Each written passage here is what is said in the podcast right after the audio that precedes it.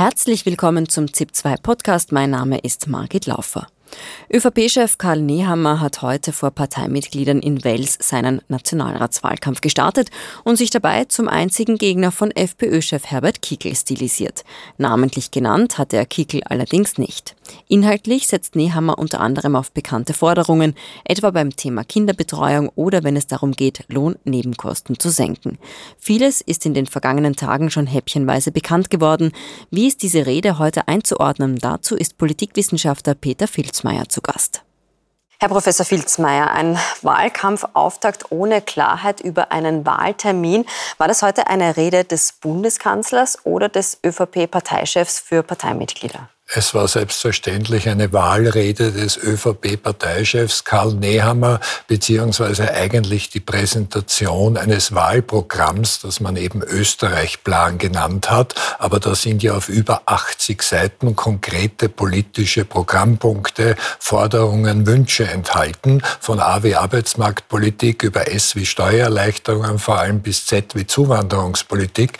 Daran ist auch überhaupt nichts Verwerfliches. Man kann nur vorhalten, Punkten, wie es die Opposition ja auch schon tut. Vieles davon hätte die ÖVP schon in den letzten Jahren ihrer Regierungszeit zumindest energischer einbringen müssen, wenn nicht auch umsetzen müssen. Generell ist zu sagen, man soll es nur nicht mit dem falschen Etikett Kanzlerrede oder gar Rede an die Nation versehen. Denn Rede an die Nation war vielleicht 1945 im ersten Nachkriegswinter vom Bundeskanzler Leopold Fiegel, wo er das Elend sehr glaubhaft dargestellt hat und um Glauben für Österreich äh, gebeten hat. Karl Neher man hat das schon oft gerne als Zitat verwendet, jetzt nicht, weil das würde dem Zukunftsoptimismus dann doch widersprechen. Und bei allen Krisen ist die Situation ja zum Glück mit 1945 wahrlich nicht vergleichbar. Viele Themen, Sie haben es angesprochen, sind eben nicht neu. Das sind altbekannte ÖVP-Themen. Das kritisiert heute eben auch die Opposition. Kann dieser Österreich-Plan auch potenzielle FPÖ-Wählerinnen und Wähler ansprechen?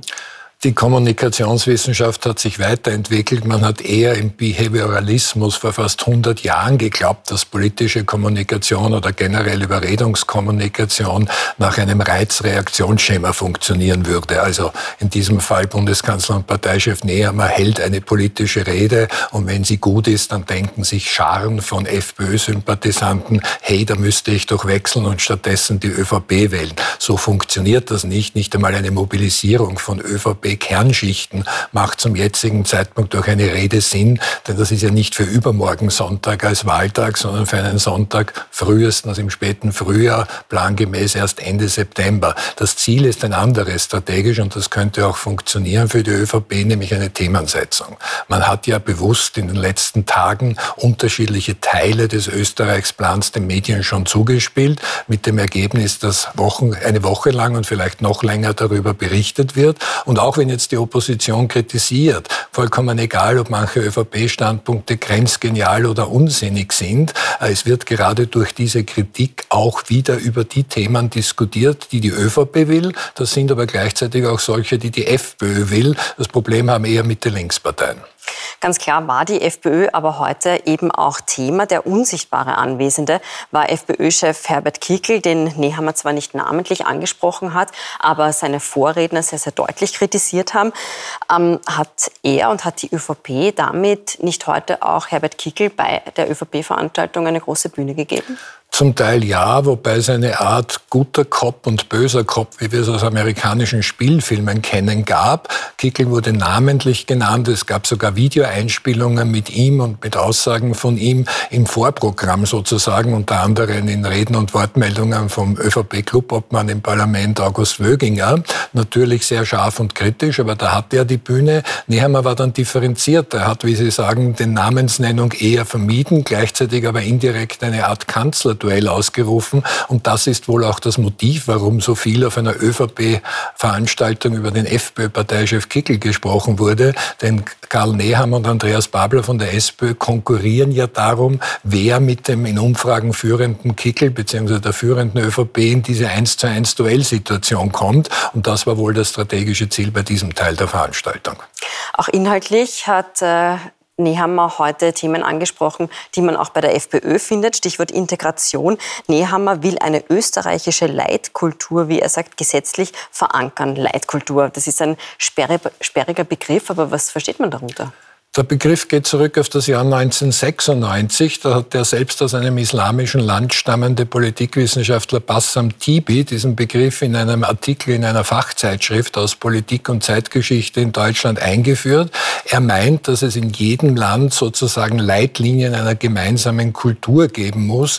Nach diesem müssen sich dann alle, insbesondere auch Ausländer, seien sie jetzt Zuwanderer aus Wirtschaftsgründen oder Asylsuchende, richten. Das ist in vielen Bereichen unstrittig. Also das Beispiel beispielsweise über das Verfassungsrecht hinaus ein Demokratieverständnis geben müsse, dass äh, die staatlichen Regeln über die religiösen Regeln zu stellen sind. Es wird im Alltag ein bisschen schwieriger, denn ich darf gleichzeitig natürlich nicht das Grundrecht der Religionsfreiheit beschränken. Und um ein Beispiel zu bringen, wie schwierig das ist mit den kulturellen Leitlinien, es ist wunderschön, wenn wir beide in ein Fußballstadion, Karl Nehammer will ja bis 2030 ein neues Nationalstadion bauen lassen, gehen und dort mehr oder minder musikalisch die österreichische Hymne gemeinsam singen und eine österreichische rot-weiß-rote Fahne schwingen. Nur man kann uns auch nicht vorschreiben, wenn wir das nicht wollen und stattdessen die Flagge des jeweiligen Fußballgegners schwingen wollen und zu dem halten. Das mag uns nicht beliebt machen, aber man kann es nicht verordnen. Genauso wenig kann man verordnen, wenn jemand sagt, ich mag Andreas Gabalier als Volksmusik nicht besonders, ich mag lieber türkische oder arabische Volksmusik. Also da sind auch viel starke Worte mit schwieriger Umsetzbarkeit im Alltag da. Apropos Umsetzbarkeit, es geistert auch nach wie vor das Neuwahlgespenst herum. Derzeit gibt es ja den äh, Termin mit 29. September, aber immer wieder wird eben spekuliert, ob es nicht doch schon früher soweit sein könnte. Gab es da heute Hinweise, wie es denn jetzt mit der Wahl weitergehen könnte? Zunächst teile ich den Begriff Gespenst nicht ganz, denn Wahlen können in einer Demokratie nichts Schlimmes sein, auch nicht, wenn es sich um vorgezogene Neuwahlen handelt. Kritisch würde es nur werden, wenn die Wahl nicht mehr abgehalten werden soll oder jemand will sie auf den St. Nimmerleinstag nach hinten verschieben. Es gibt aus ÖVP sich Pro- und Kontra-Argumente, dass man doch schon im späten Mai oder im Juni wählt. Dafür spricht, dass die ÖVP befürchtet, bei der Europaparlamentswahl mit an Sicherheit grenzender Wahrscheinlichkeit stark zu verlieren. Das wäre eine weitere Schwächung der Partei und wohl auch des Parteichefs Nehammer vor dem Nationalratswahlkampf. Dafür spricht auch, dass man kleinere Parteien vielleicht auf dem falschen Fuß erwischt. Stichwort eine Liste von Ottmar Karas als noch ÖVP-Vizepräsidenten des Europäischen Parlaments. Stichwort Bierpartei. Dagegen spricht, dass es in einer Partei wohl schwierig zu kommunizieren ist. Die Argumentation, jetzt verlieren wir so und so viele Stimmen und Prozente, aber es wäre ja im Herbst noch schlimmer gekommen, weil das ist nie wirklich belegbar und beweisbar. Es ist finanziell geschäftsschädigendes Verhalten für die Partei, wenn die ÖVP früher wählt, denn alle Parteiförderungen resultieren aus dem letzten Wahlergebnis 2019. Das wäre sehr gut. Wenn es jetzt schlechter wird, habe ich ein halbes Jahr lang auch deutlich weniger Parteiförderung. Für mich ist der Knackpunkt für die ÖVP macht eine frühere Wahl nur Sinn, wenn ich eine Fortsetzungsoption als Szenario habe für den Tag nach der Wahl. Also wenn es informell Gespräche gibt, in diese oder jene Koalition würden wir gehen und das können können wir als Mehrheitsweg im Parlament dem Bundespräsidenten auch schnell präsentieren. Dann kann man die Wahl auch vorziehen. Wenn man nicht weiß, was am Tag danach passiert, macht es strategisch keinen Sinn. Argumente für und wider gibt es also einige. Ich bedanke mich für den Moment. Wir schauen, reden aber gleich weiter, denn wir schauen jetzt vorher noch auf die Straße. In Deutschland haben am vergangenen Wochenende Hunderttausende Menschen, wie hier in Hamburg, gegen Rechtsextremismus und die AfD protestiert. Auslöser waren Enthüllungen des Recherchezentrums Korrektiv über ein Treffen radikaler Rechter in Potsdam. Und auch in Österreich sind nach dem Vorbild der Proteste in Deutschland heute Abend Zehntausende Menschen auf die Straße gegangen in Wien, Innsbruck und Salzburg. Peter Filzmeier, die Proteste in dieser Art hat es eben vergangenes Wochenende auch in Deutschland gegeben. Hunderttausende Menschen ähm, haben da teilgenommen. Warum finden diese Proteste in diesem Ausmaß gerade jetzt statt?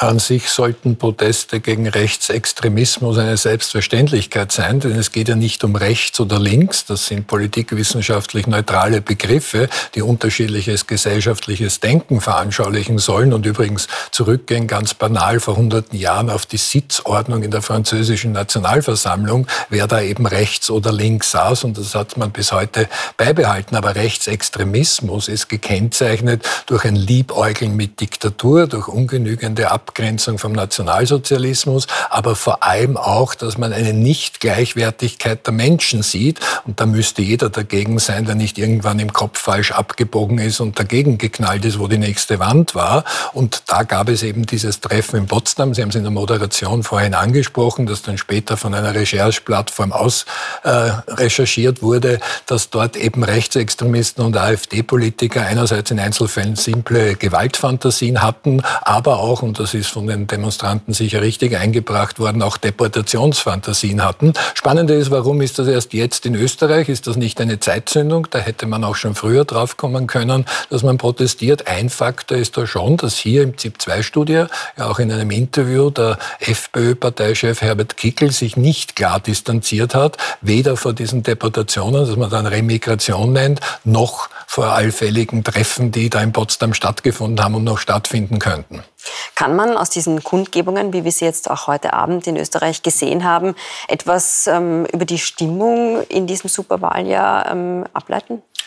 Es könnte schon sein, wir wissen noch nicht einmal den Wahltermin und eine vollständige Liste der kandidierenden Parteien, aber dass die Frage, wie weit rechts bist du bereit zu gehen, zum Elchtest wird. Denn es gibt natürlich viele rechte oder auch sehr weit rechte Positionen, die normaler Teil des demokratischen Diskurses sind. Aber die Frage ist, wo kippt es in den Extremismus? Und wenn sogar Marine Le Pen, also die französische rechten Chefin, sich abgegrenzt hat von diesem Treffen in Potsdam, von der AfD in Deutschland, dann muss man schon wirklich wirklich jenseits der rechten Wand quasi stehen.